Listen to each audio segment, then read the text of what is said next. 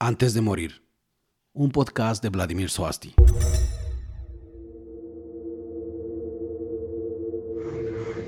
Él quería que yo mate a nadie.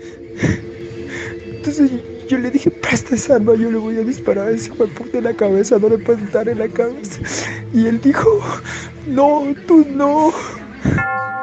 Ser escritor me ha traído increíbles anécdotas y enseñanzas. Hace muy poco falleció Luis Aníbal Quispe, el que fuese mejor amigo y lugarteniente de Juan Fernando Hermosa, alias el Niño del Terror, el cabecilla de un grupo de adolescentes conocidos como la Pandilla del Terror, responsables de la muerte de 22 personas en 1991. Pero ¿por qué tomarme el tiempo de hacer un podcast o hablar del tema de la muerte de un criminal? Mi nombre es Vladimir Soasti y como ya lo mencioné, soy escritor. Unos días antes de morir, Luis Aníbal Quispe, con ya casi medio siglo de vida encima y muy alejado de su oscuro pasado, se contactó conmigo. Jamás imaginé que algo así sucedería. Antes de morir, un podcast de Vladimir Soasti. Parte 2.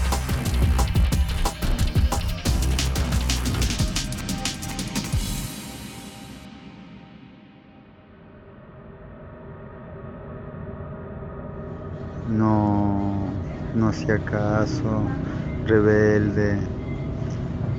Y, y, y de eso fue incluido en la correccional para que se componga entre paréntesis para que se componga. Como se puede escuchar en el audio, Luis Quispe, ya casi de 46 años, se trata de alejar de su pasado contando la historia en tercera persona. Llegó a la correccional y, ahí es donde él conoció a Juan Fernando Hermosa Suárez, más conocido como el niño del terror. Eh, éramos contemporáneos, teníamos la misma edad, yo era mayor con unos, con unos y nos hicimos amigos, nos hicimos amigos. Él llegó, llegó por robo de bicicletas. Luis Aníbal Quispe y Juan Fernando Hermosa, ambos de 15 años, se conocieron e iniciaron una amistad no en el colegio, no en su barrio. Iniciarían su amistad entrañable en la cárcel para menores de edad Virgilio Guerrero en Quito, Ecuador. Nos hicimos amigos. Yo lo defendía porque le, le pegaban, porque era blanquito. eh, era, era simpático.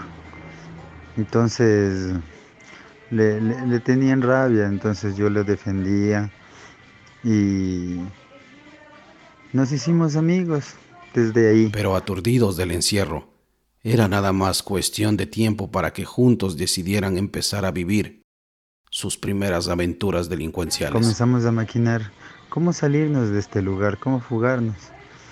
Y en eso se nos ocurrió, como en la correccional antes, las letrinas eran, eran descubiertas, no había agua y eran llenas de heces fecales y todas esas cosas.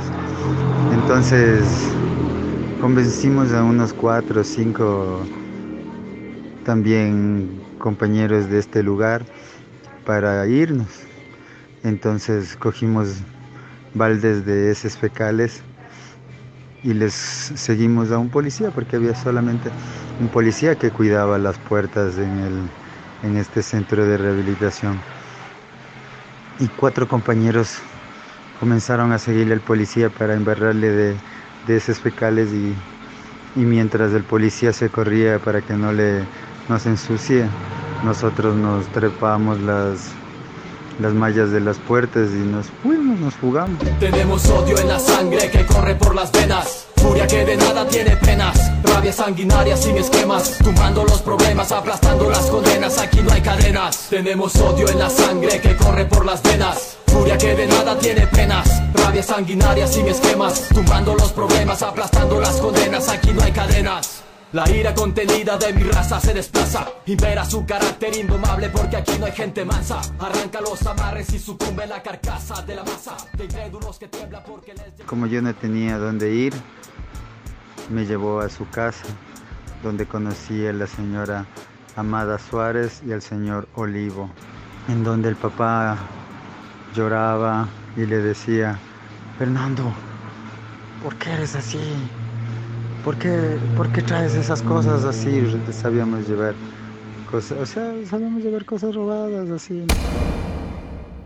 En sus primeros años de delincuencia juntos, Luis Aníbal Quispe me comentó que tenían una particular forma de operar. Actuaban, se podría decir, con algo de suspicacia y cinismo. Comenzamos a salir las, las, las noches a robar en el día robábamos bicicletas, nos íbamos así a los parques.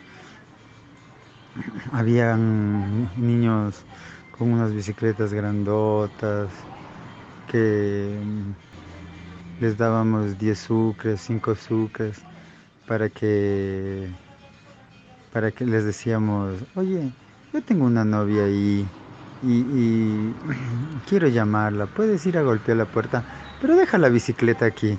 Y los niños inocentes dejaban las bicicletas, nosotros nos embarcábamos en las bicicletas y nos llevábamos las bicicletas, las vendíamos en 15, en 20 sucres y con eso íbamos a, a comprar, nos comprábamos así dulces, íbamos a comer. Era evidente que desde un inicio actuaban con mucha inteligencia, invertían en su imagen, en su comportamiento, siempre bien vestidos con ropa de marca, todo para ganar confianza y obtener lo que quisieran.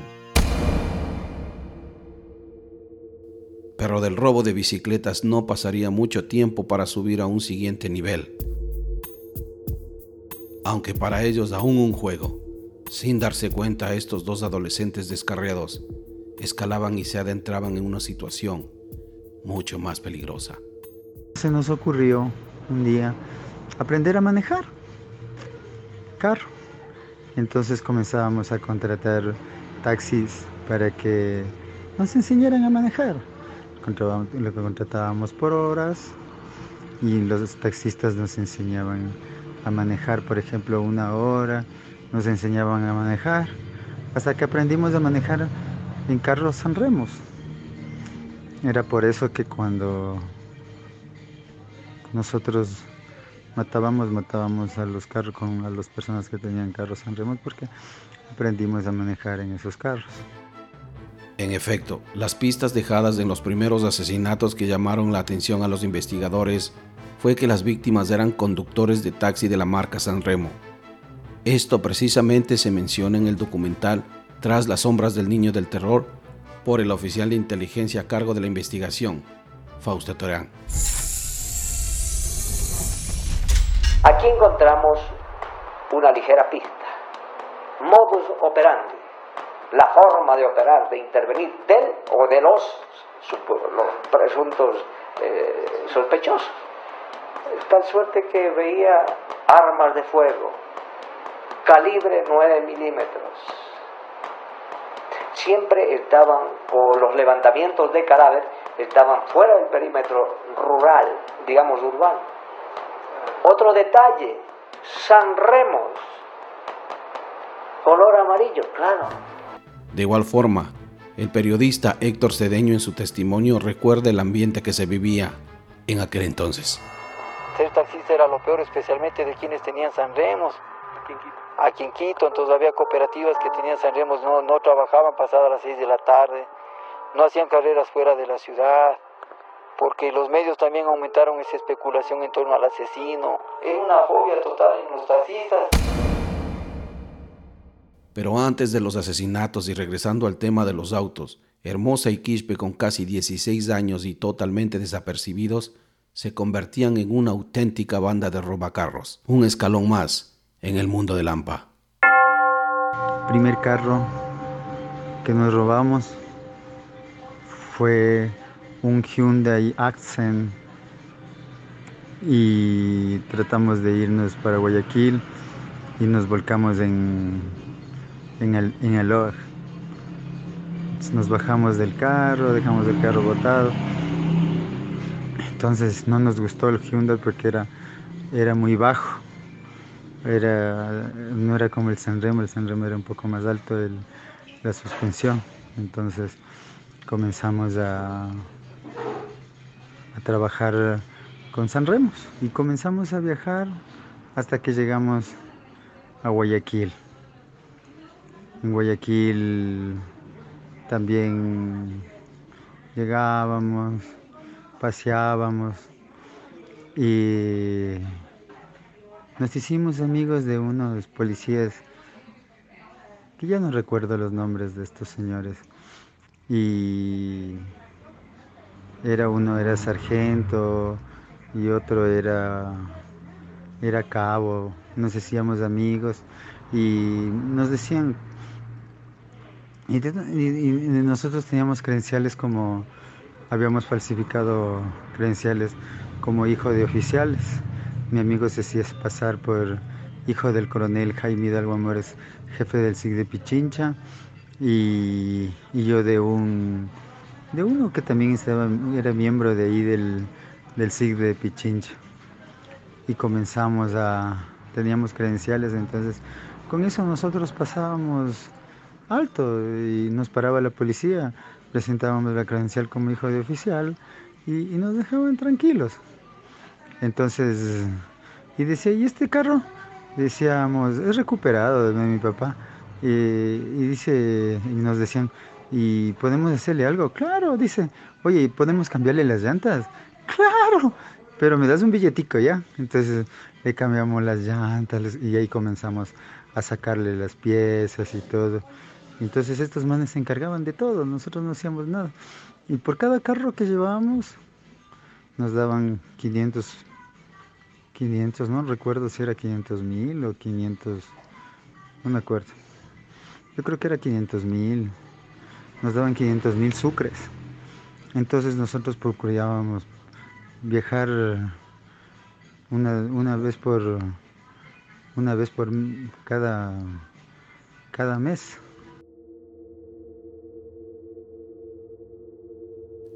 Pero ningún otro escalón iba a superar a lo que estaban a punto de vivir.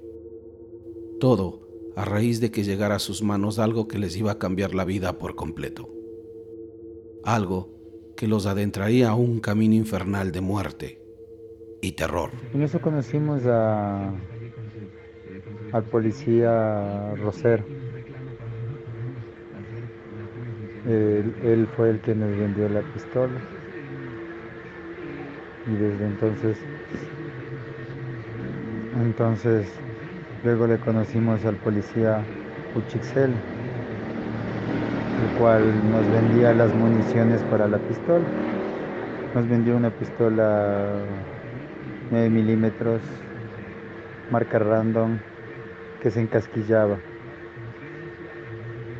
Eh, yo y mi amigo nos, nos queríamos mucho, mucho, mucho, mucho. Éramos como la, como la uña y la mugre. Entonces, cuando cogimos esta pistola, nuestra vida cambió.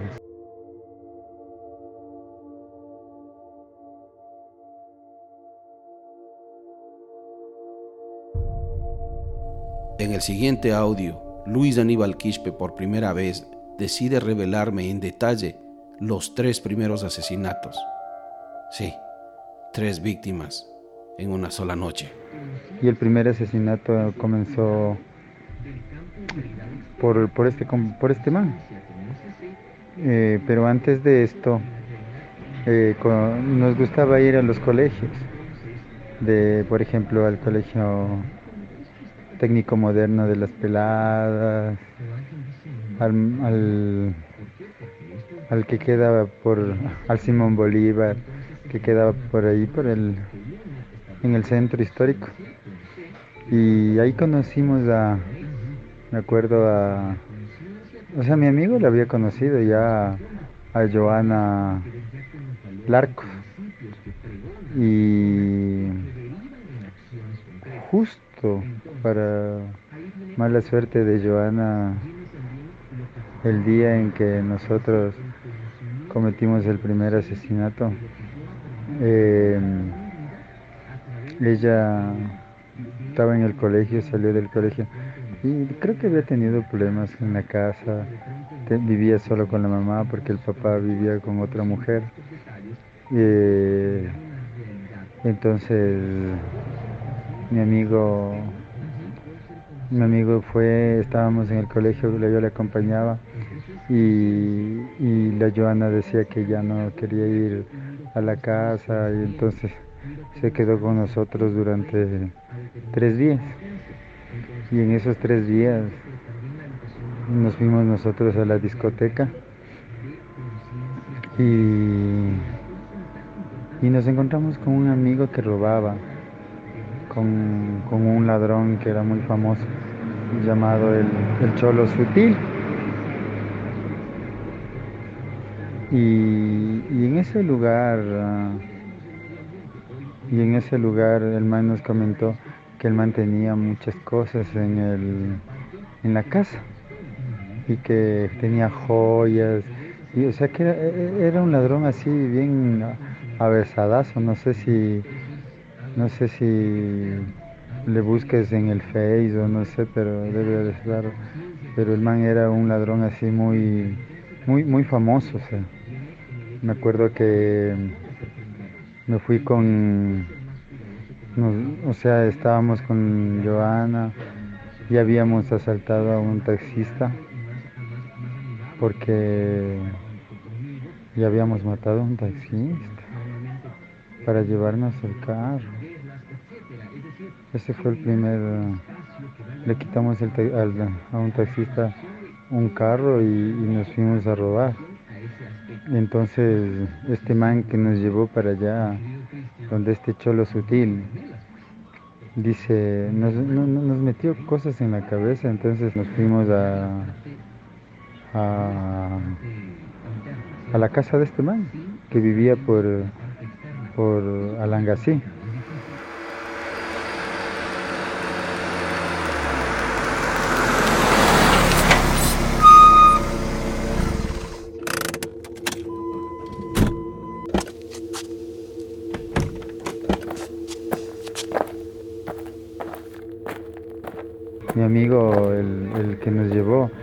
Sacó al man y le, con engaños le decimos que teníamos una casa vista porque el man era, era como el man, el man, este man robaba casas. Entonces, entonces le sacó y le fuimos eh, llevando y en eso lo asesinamos de siete disparos.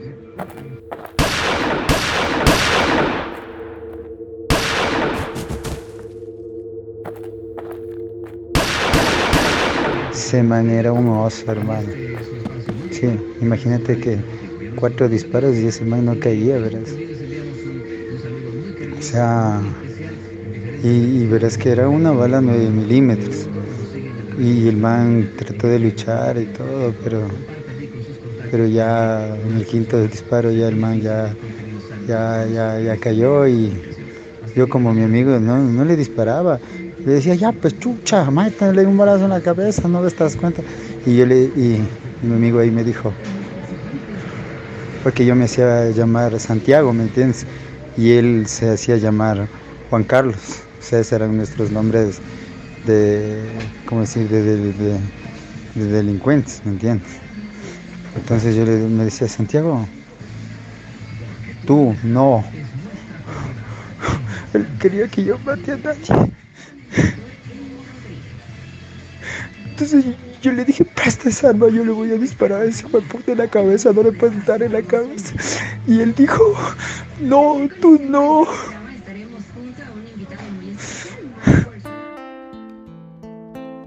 En los audios se nota angustia, incomodidad y el martirio que le cuesta recordar estos trágicos momentos.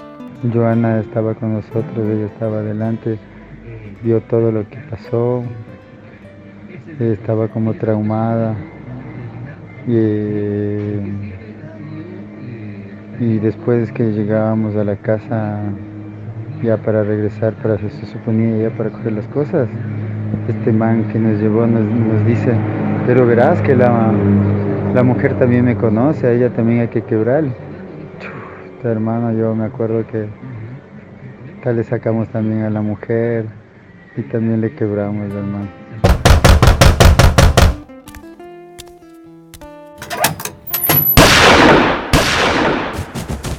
Le matamos al man y a la man y, cuando regresamos yo veo en la cama como, cuatro niños durmiendo. Eh, y en verdad sacamos todas las cosas que tenía el man. Imagínate que hicimos como tres viajes para recoger las cosas que el man tenía en el auto. En el próximo episodio de Antes de Morir. Buenos días. ¿Qué será de ese señor Vladimir Swasti? ¿Estará uh, trabajando ya? Al momento de contarme su oscuro pasado, Luis Aníbal Quispe, ya rehabilitado, empezaba a formar un lazo de confianza conmigo. Claramente me explicaba que esta etapa de su vida ya había quedado en el pasado. Días después de toda esta conversa, Luis Aníbal Quispe repentinamente falleció.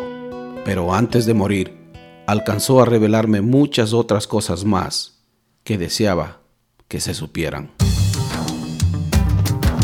Antes de morir, un podcast de Vladimir Swasti.